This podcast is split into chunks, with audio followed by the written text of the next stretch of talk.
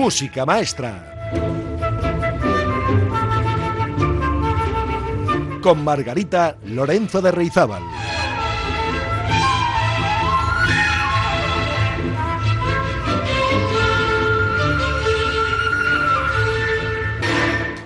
Muy buenas amigas y amigos de Música Maestra. ¿Cómo están ustedes? Espero que hayan pasado una gran semana y si no ha sido demasiado grande, pues que al menos la hayan pasado sin demasiados sobresaltos.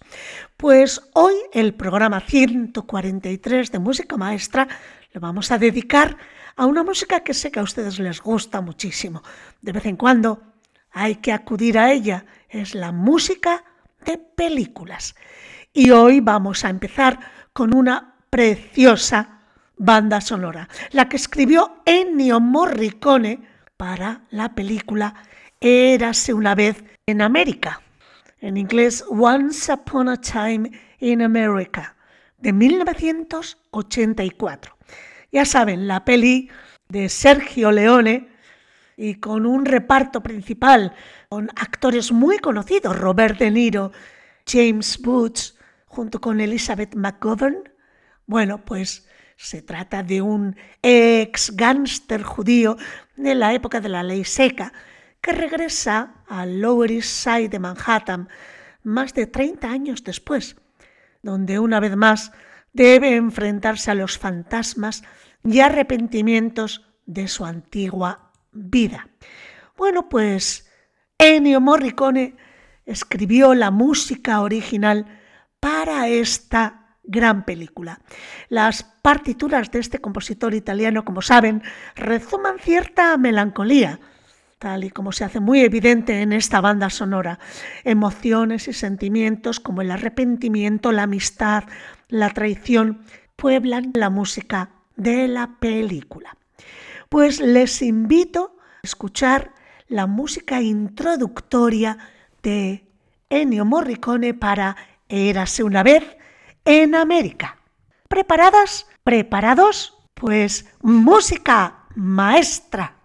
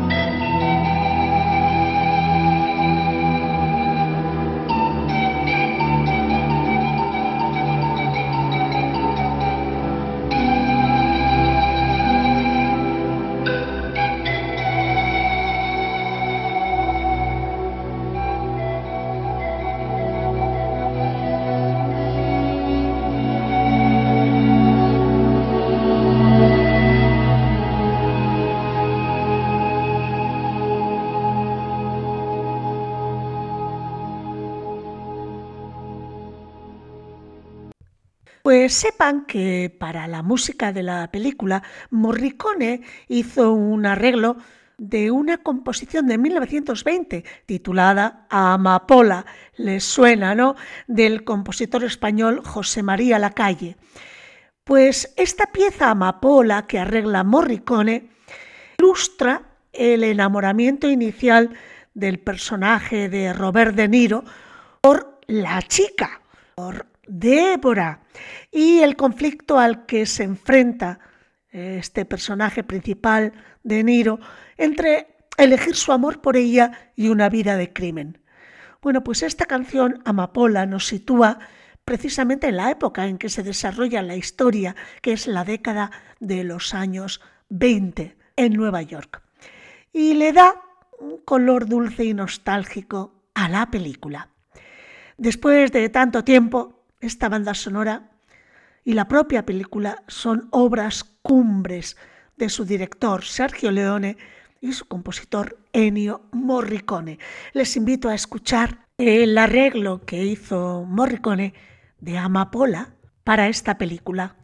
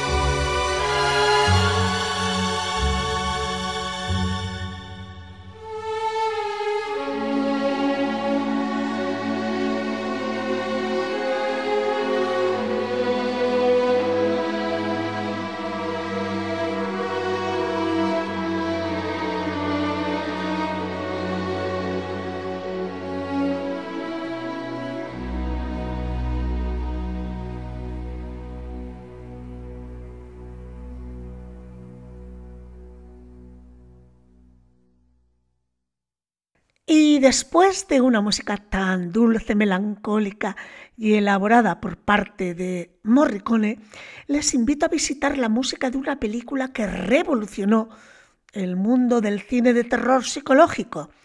Estoy refiriéndome a Psicosis, Psycho en inglés, película, como saben, dirigida por Alfred Hitchcock. Bueno, pues Bernard Herrmann fue el compositor de la música de esta película. Herrmann está estrechamente relacionado en su carrera con el director Alfred Hitchcock. De hecho, escribió las partituras de siete películas de este, desde Pero ¿y quién mató a Harry? pasando por Marnie la loca, y un periodo que incluyó, por ejemplo, la música para Vértigo y para Psicosis. También fue acreditado como consultor de sonido en la película de Hitchcock de Los pájaros, ya que no había música real en la película como tal, sino solo sonidos hechos electrónicamente de pájaros. Bueno, pues la música más reconocible y recordable de Herman en el mundo cinematográfico, junto con Vértigo, es la música de Psicosis. Música inusual para un thriller en ese momento y la partitura solo emplea instrumentos de cuerda. El violín chirriante que se escucha durante la famosa escena de la ducha, que por cierto Hitchcock sugirió originalmente que no tuviera ninguna música en absoluto, bueno, pues es uno de los momentos más famosos en la historia de la música cinematográfica. Hitchcock al final admitió que Psicosis dependía en gran medida de la música por su tensión y esa sensación de fatalidad omnipresente. Pues les invito a escuchar la banda sonora de Bernard Herrmann para Psicosis. Disfrútenla y no se asusten. No hay nadie en la ducha.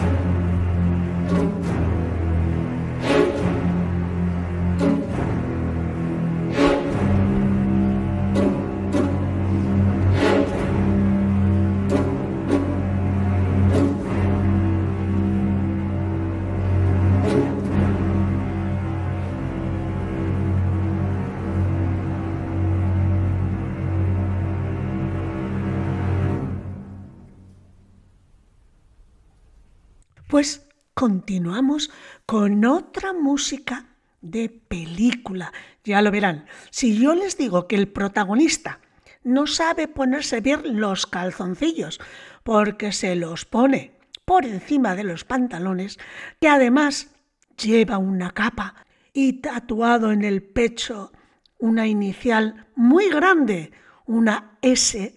Ya saben ustedes de quién estoy hablando, ¿verdad? Claro, de Superman.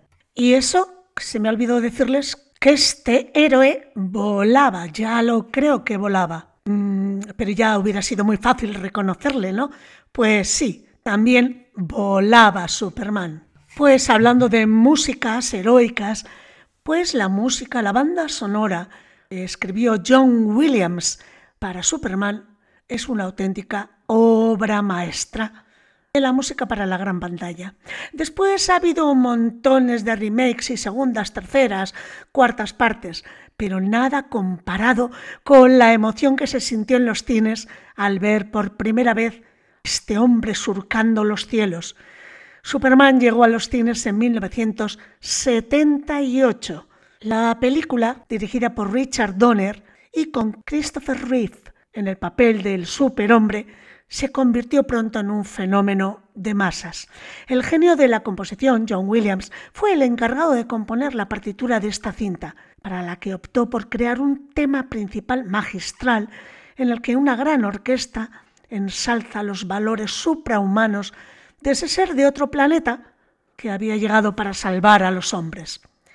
Reconvertida prácticamente en un himno de los apasionados por el cine de superhéroes, el tema central de la película es capaz de transmitir una fuerza épica a las escenas de la cinta donde la música toma protagonismo.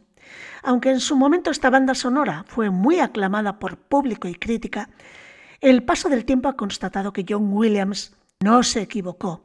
Prácticamente todas las melodías posteriores asociadas al cine de superhéroes conservan ciertas reminiscencias a esta música que escribió John Williams en 1978.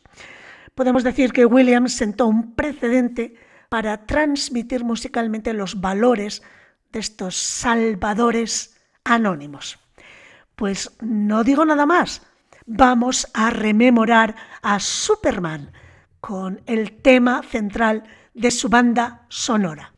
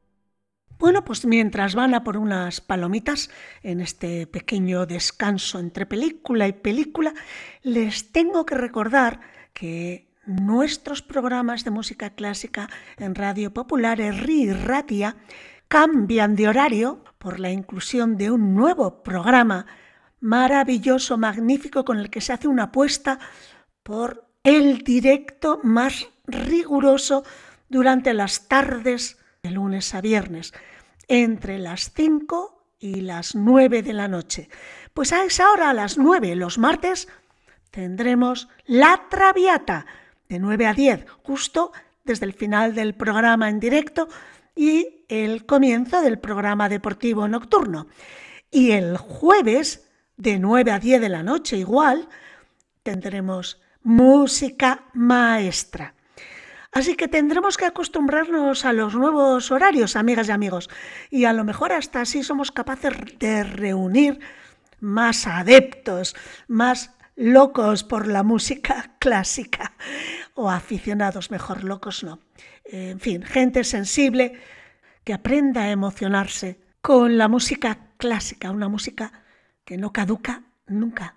Al principio, este cambio de horario iba a ser la próxima semana y así lo ha anunciado el pasado miércoles, pero finalmente se ha pospuesto hasta el día 11 de abril, semana de Pascua, después de las festividades de Semana Santa. Seguimos adelante y quiero presentarles a un compositor que se llamaba Evangelos Seas Apatanasio, aunque todo el mundo le conocía como Vangelis. Este compositor griego, artífice de algunas de las bandas sonoras más recordadas de la historia del cine, ha sido considerado uno de los padres de la música electrónica. De hecho, murió en 2022, bastante recientemente, dejando un gran legado en la música incluida la canción más famosa de la película Carros de Fuego, una sintonía de tintes épicos que ha traspasado la pantalla y se ha convertido en un verdadero clásico. Carros de Fuego, con las Olimpiadas de París de 1924 como telón de fondo, fue todo un éxito. Se estrenó en 1981. La película la dirigió Hugh Hudson y se alzó con cuatro estatuillas, entre ellas la de mejor música y también la más codiciada, la de mejor película. Su música no fue solo la mejor de aquel año, sino una de las mejores de la historia del cine, hasta el punto de que se impuso la icónica banda sonora de En Busca del Arca Perdida, ya saben, la primera entrega de la saga de Indiana Jones. Destaca en particular la sintonía que Evangelis compuso para el inicio de la película, en la que se ve a un pelotón de atletas correr por la orilla de una playa. Y es que Carros de Fuego se centra en la historia real de dos famosos rivales deportistas británicos, Harold Abrams y Eric Liddell, interpretados por los actores Ben Cross e Ian Charlson. Ambos atletas tenían la misma meta, los Juegos Olímpicos de París de 1924, pero distinto pasado. Uno era cristiano evangélico y el otro hijo de un inmigrante judío de Lituania. Bueno, pues curiosamente esta película no es la única vinculación de Vangelis con el deporte mediante la música, ya que fue el encargado de componer el himno del Mundial de Fútbol de 2002 y también puso música al clásico de Ridley Scott, Blade Runner, así como Lunas de Hiel o La Conquista del Paraíso, también Alejandro Magno, entre otras muchas películas. Pues les invito a escuchar el tema central de Carros de Fuego de Vangelis.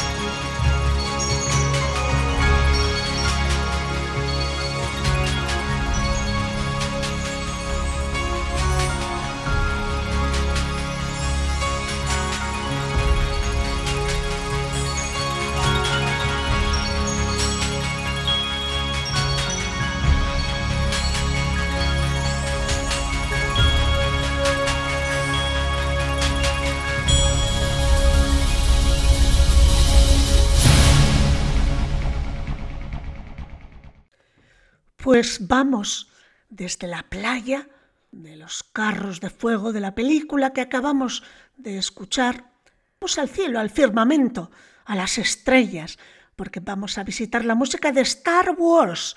Ya saben, la serie de la Guerra de las Galaxias que dirigió George Lucas. Todos sus temas compuestos, bueno, casi en su totalidad, por John Williams. Entre 1977 y 1983 para la trilogía original. Entre 1999 y 2005 para la de precuelas y entre 2015 y 2019 para la última trilogía, así como para series de televisión, cortos e incluso videojuegos. La orquestación de Williams está basada en una variada y ecléctica mezcla de estilos, entre los que sobresale su influencia de la música clásica, concretamente romanticismo tardío de Richard Strauss y sus contemporáneos Eric Korngold y Max Steiner.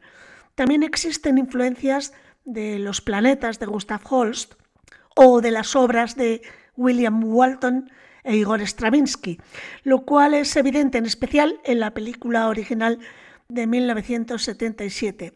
Y es que el director George Lucas deseaba mantener un tono clásico para la película, motivo que lo lleva a tener algunas discrepancias con Williams, porque John Williams, eh, que por su parte deseaba hacer la partitura más accesible al público optando por tendencias más modernas. Finalmente la película se estrenó y la partitura de Williams fue uno de sus aspectos más destacados. Así que Lucas dio al músico mayor libertad para las orquestaciones de los otros films que vendrían después. De hecho, la música de la primera película que de Williams para George Lucas acabó siendo el más clásico, como lo concibió el director. La música de Star Wars, la Guerra de las Galaxias, reinauguró en el cine las partituras ejecutadas por grandes orquestas sinfónicas y además introdujo la técnica operística del leitmotiv, asociado principalmente a Richard Wagner, y que consiste en una melodía única que distingue a cada personaje, escenario o situación específica. Por ejemplo, hay una música siempre que aparece la misma Darth Vader. O cuando aparece la princesa Leia, pues, eh, pues, pues está el tema de la princesa Leia, o el tema de la fuerza, o el tema de la muerte, o el tema de, yo qué sé, de Luke Skywalker. Cada uno tiene su propia melodía. Bien, pues les dejo entonces con el tema principal de la Guerra de las Galaxias. Que la fuerza les acompañe.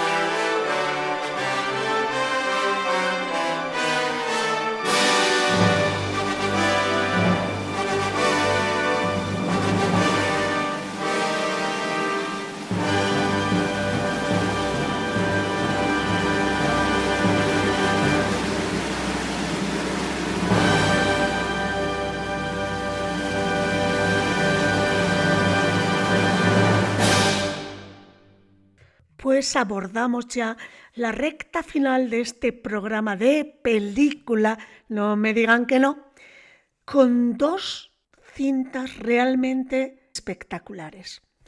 La primera de ellas, si les digo que el protagonista en realidad es un transatlántico, que dos jóvenes se enamoran y que qué mala suerte el barco va y se les hunde, pues creo que sabrán todos ustedes que me estoy refiriendo a la película Titanic. Titanic es un drama romántico de 1997 y es una película dirigida por James Cameron y ostenta actualmente el tercer puesto dentro de las películas más taquilleras de todos los tiempos, solo superada por Avatar, también de James Cameron.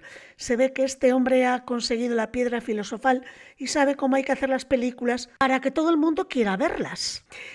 Bueno, pues además tuvo la friolera de 11 premios Oscars, solamente igualada esta cifra por Ben Hur y El Señor de los Anillos.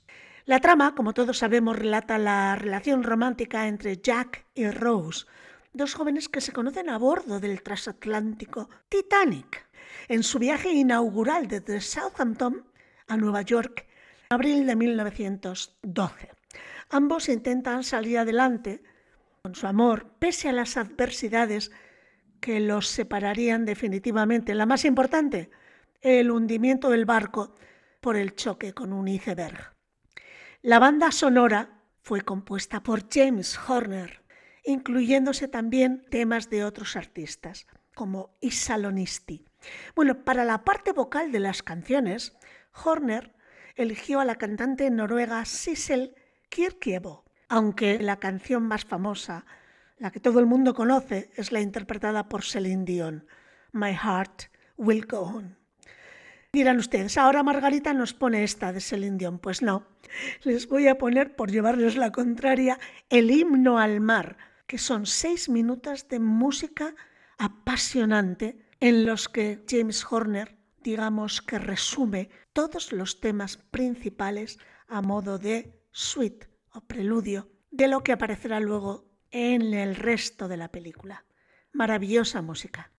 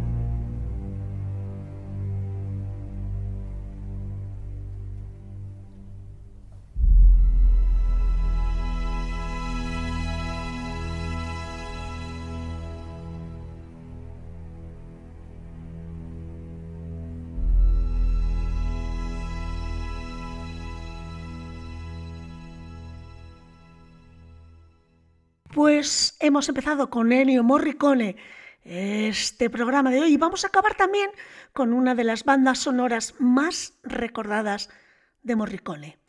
El bueno, el feo y el malo. El tema principal de uno de los mejores spaghetti western de la historia, estrenado en 1966. Es la tercera y última parte de la trilogía del dólar, formada junto con el bueno, el feo y el malo por la película Por un puñado de dólares de 1964 y La muerte tenía un precio de 1965 y las tres películas en el mismo director y el mismo compositor. En la banda sonora podemos escuchar muchos instrumentos acordes al talante ecléctico y experimental que tenía Morricone, desde instrumentos acústicos como la flauta o la trompeta hasta electrónicos como la guitarra eléctrica y el órgano y sobre todo las voces. La verdad es que si ustedes han asistido alguna vez a un concierto de Metallica, pues les sonará mucho, pues lo usan o lo usaban como introducción a sus conciertos. Y también los Ramones usaban este tema al final de sus conciertos. Así que podríamos decir que este tema de Morricone forma parte ya de la cultura popular. Pues con este tema nos despedimos. No sean feos, no sean malos, sean buenos. Hasta la próxima semana y que la música les acompañe. ¡Agur!